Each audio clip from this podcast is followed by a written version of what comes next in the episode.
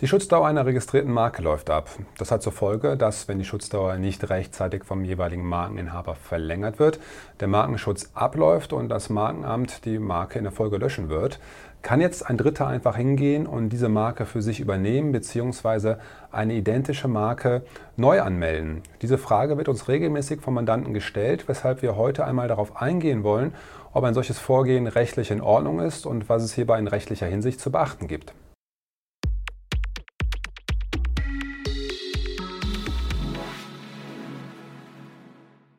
Hallo, mein Name ist Kilian Kost. Ich bin Partner und Rechtsanwalt und in unserer Kanzlei der zuständige Experte für das Wettbewerbs- und das Markenrecht. Und um das Markenrecht soll es äh, in unserem heutigen Video wiederum gehen.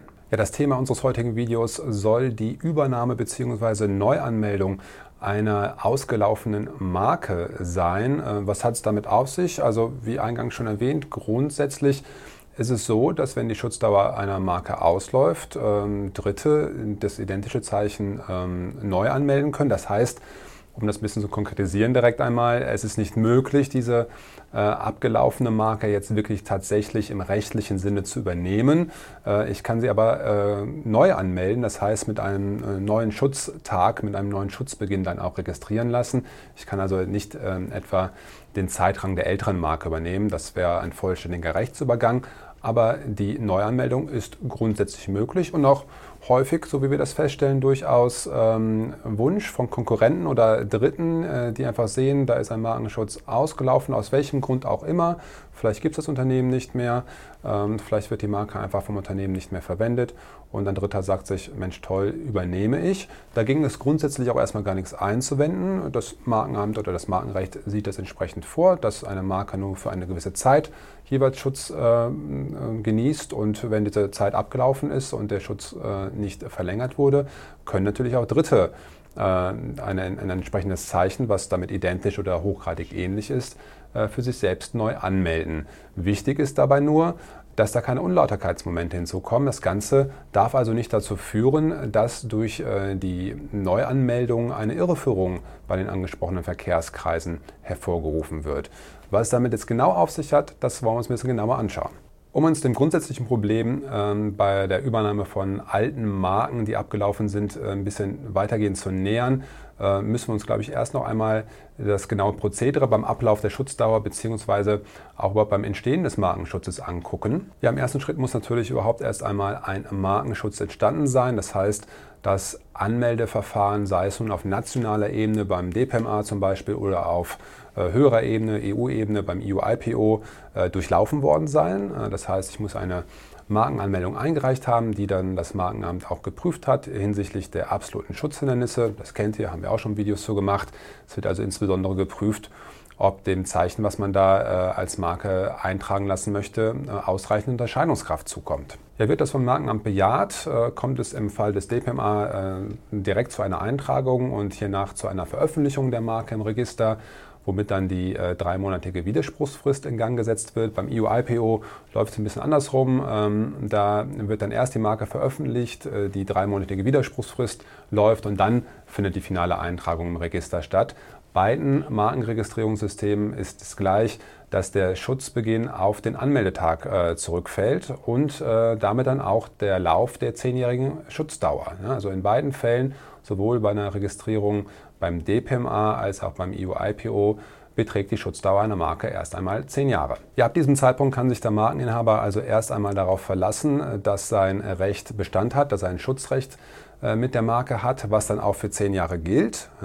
Ähm, muss dann allerdings ähm, diese zehnjährige äh, Schutzdauer äh, entweder selbst überwachen, beziehungsweise wird er natürlich auch rechtzeitig von den Markenämtern vor einem Ablauf äh, informiert und dazu aufgefordert, die Schutzdauer verlängern zu lassen. Ja, diese Verlängerung ist grundsätzlich äh, beliebig oft möglich. Also die Marke ist äh, so gesehen das einzige Schutzrecht, was eben beliebig oft verlängert werden kann. Beim Urheberrecht äh, erlischt das ab einem gewissen Zeitpunkt nach Tod des Urhebers.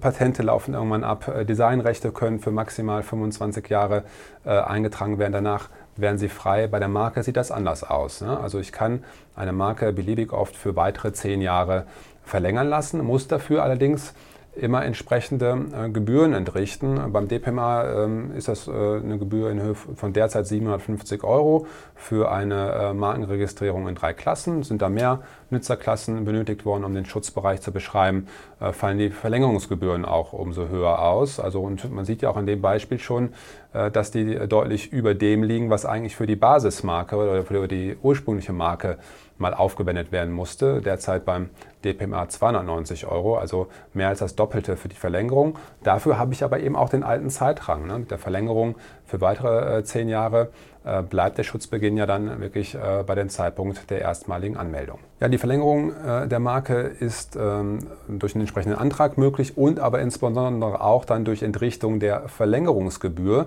Äh, die wird fällig sechs Monate vor Ablauf äh, des Schutzenddatums, kann also aber dann innerhalb dieses Zeitraums entrichtet werden. Ähm, wird sie nicht rechtzeitig entrichtet, äh, läuft äh, die, die, Schutzdauer grundsätzlich ab. Allerdings habe ich da noch die Möglichkeit, bis zu sechs Monate nach Schutzenddatum äh, die Marke noch zu retten und durch Entrichtung der Verlängerungsgebühr plus eine kleine äh, kleine Verspätungsgebühr, äh, die noch zu retten. Ne? Also dann ähm, läuft das Prozedere genauso ab, dass dann weitere zehn Jahre dazukommen und ich ähm, den Markenschutz aufrechterhalte äh, nach Ablauf dieser Verspätungs- oder Nachfrist von äh, sechs Monaten nach Ablauf des Schutzenddatums wird die Marke dann aber allerdings tatsächlich gelöscht vom Markenamt und ich kann sie nicht mehr durch eine Verlängerung retten. Ja, die Frage, die uns jetzt hier beschäftigt, kann eine Marke, die eben entsprechend dann ausgelaufen ist, weil der Markeninhaber keine entsprechende Erklärung und keine entsprechende Gebühr gegenüber dem ähm, Markenamt entrichtet hat, äh, kann eine solche Marke nun von Dritten übernommen und selbst verwendet werden, äh, beziehungsweise neu angemeldet werden.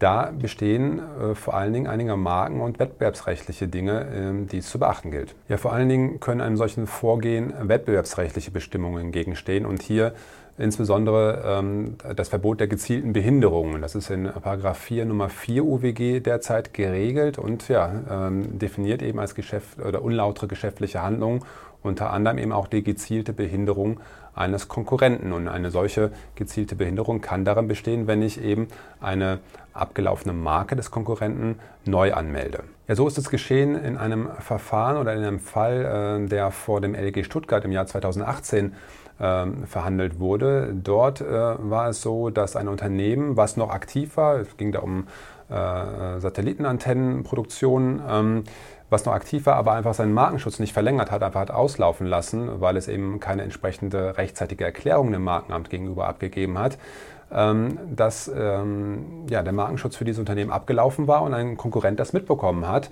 und ähm, die äh, ausgelaufene oder abgelaufene Marke dann äh, als eigene Marke, zunächst als deutsche Marke und nachher auch als Gemeinschafts- oder Unionsmarke neu angemeldet hat. Und Besonderheit war vielleicht auch noch, dass es nicht nur um eine Wortmarke ging, sondern auch noch um das Logo ähm, des älteren Unternehmens oder des, äh, der Inhaberin der ursprünglichen Marke und auch diese dann neu äh, vom Konkurrenten angemeldet wurde und äh, für den entsprechenden ähm, konkurrierenden Warenbereich dann auch Verwendung fand. Ja, die neue Markeninhaberin ging dann tatsächlich aus ihrem vermeintlichen Markenrecht auch gegen Dritte sogar vor. Ähm, gegen, dieses, äh, gegen diese Benutzung der Marke wandte sich dann die ursprüngliche Markeninhaberin mit einer Klage und verlangte eben Unterlassung ähm, einer solchen Nutzung und ähm, stellte sich dabei eben auf den Standpunkt, dass eine gezielte Behinderung vorliegen würde. Und ähm, das sah dann auch in der Folge das angerufene LG Stuttgart so und sagte, ja, das ist ein Fall äh, der 4 Nummer 4 OWG, gezielte Behinderung liegt vor, insbesondere eben, weil es hier letztendlich äh, um eine bösgläubige Markenanmeldung ging. Ähm, das ist äh, nach 8 Absatz 1 Nummer 10 Markengesetz eben auch ein absolutes Schutzhindernis. Man hätte also auch diese Markenregistrierung dann durchaus selbst nochmal angreifen können. Und daraus resultiert dann nach Ansicht des Gerichts eben auch ganz einfach der, ähm, der ja, böse Wille äh, des neuen Markeninhabers, äh, diese Markenregistrierung gezielt gegen äh, die Konkurrenz auszuspielen, auszunutzen und letztendlich auch eine Irreführung am Markt dabei zu erzeugen. Ja, das LG Stuttgart hat hierbei allerdings auch ganz klar dazu ausgeführt, dass eben besondere Umstände vorliegen müssen, die ein solches Vorgehen eben unlauter und damit rechtswidrig erscheinen lassen. Die bloße Neuanmeldung als, äh, an sich ist eben noch nicht rechtswidrig und führt noch nicht dazu, dass jetzt wirklich ein, ein Irreführungstatbestand oder überhaupt unlauteres Verhalten einem vorzuwerfen ist. Es muss also mehr hinzutreten. Und das hat das Gericht eigentlich relativ klar aus meiner Sicht äh, dort auch definiert und hat gesagt, ein, solches, äh, ein solcher Umstand könnte darin liegen, dass der Zeicheninhaber in Kenntnis eines schutzwürdigen Besitzstands des Vorbenutzers ohne zureichenden sachlichen Grund für gleiche oder gleichartige Waren und Dienstleistungen die gleiche oder zum Verwechseln ähnliche Bezeichnung mit dem Ziel der Störung des Besitzstandes des Vorbenutzers oder in der Absicht, für diesen den Gebrauch der Bezeichnung zu sperren, als Kennzeichen hat eintragen lassen. Ja, um also hier zu einer Rechtswidrigkeit zu kommen, muss der Neuanmelder ähm, die Sperrwirkung als zweckfremdes Mittel ähm, zum Zwecke des Wettbewerbskampfes eingesetzt haben, so das Gericht, und hat das im Ergebnis hier in diesem Fall auch bejaht und gesagt, okay, das war eine unlautere Markenanmeldung, die dort stattgefunden hat und hat eben dieses Verhalten im Ergebnis dann untersagt. Ja, was für Rückschlüsse können nun für ein rechtssicheres Vorgehen aus diesem Verfahren und aus diesen rechtlichen Erwägungen gezogen werden? Also zum einen erstmal die grundsätzliche Annahme, das ist möglich, dass ich eine ähm, abgelaufene Marke neu anmelde. Dagegen ist grundsätzlich erstmal nichts zu sagen. So eben auch das LG Stuttgart, wie wir gerade gehört haben. Allerdings ist darauf zu achten, dass eben äh, keine Irreführung und auch kein sonstiger, ähm, kein wettbewerbswidriges Verhalten dort mit einhergeht. Ähm, neben eben der gezielten Behinderung eines Konkurrenten kann das auch einfach die Irreführung des Verkehrs sein, indem ich zum Beispiel ganz bewusst eben suggerieren möchte, dass da irgendwie eine Art ähm, Unternehmensübernahme stattgefunden hat oder ähm, quasi das alte Unternehmen fortgesetzt wird mit dem neuen, indem ich quasi die Marke dort rüberziehe. Äh, vielleicht auch, weil wenn in der Marke irgendwie eine Jahreszahl steht, die ich mir jetzt zu eigen mache, irgendwie seit 1894 oder sowas, obwohl das tatsächlich gar nicht zutreffend ist. Also äh, das ist nicht möglich und äh, das wäre auch irreführend, wenn ich dann äh, quasi die Marke in dieser Form übernehme. Äh, und in dritter Hinsicht ist sicherlich äh, auch nochmal markenrechtlich zu beachten, dass es natürlich damit alleine noch nicht getan ist, dass die Schutzdauer abgelaufen ist und ich dann am nächsten Tag direkt loslege mit einer Neuanmeldung. Denn wie wir eingangs ja gehört haben, ist es dem bisherigen Markeninhaber bis zu sechs Monate nach Ablauf des Schutzenddatums noch möglich, gegen einen Verspätungszuschlag die Registrierung aufrechtzuerhalten. Und dann hätte ich natürlich nichts gewonnen als Neuanmelder. Ja? Äh, wenn ich äh, da denke, okay, jetzt lege ich mal los und ähm, plötzlich verlängert der Markeninhaber dann doch noch seine Marke, äh, dann kann er mir natürlich diese im Widerspruchsverfahren oder im sonstigen Verbotsverfahren sehr gut und auch erfolgsversprechend entgegenhalten. Das heißt, aus unserer Sicht, wenn man äh, sich zu äh, einem solchen Schritt entscheidet, auf jeden Fall dann noch etwas länger zuwarten und wirklich den Ablauf dieser sechs Monate nach Schutzenddatum abwarten. Ja, wenn ihr gerade in einer ähnlichen Situation seid und euch nicht sicher äh, seid, ob das jetzt möglich ist, was ihr da vorhabt, ob ihr vielleicht ältere Rechte Dritter dann doch verletzt ob eure Bezeichnung vielleicht auch einfach nur zu ähnlich ist zu einer äh, noch existierenden Marke äh, und man hier vielleicht eine Ähnlichkeitsrecherche mal durch, äh, vornehmen lassen sollte. Meldet euch bei uns, äh, bei meinem Team und mir. Wir helfen euch da sehr gerne weiter bei all euren Fragen rund um das Markenrecht, um Markenanmeldungen, Markenverletzungen. Äh, Markenstrategien, Anmeldestrategien etc. Da seid ihr bei uns in guten Händen.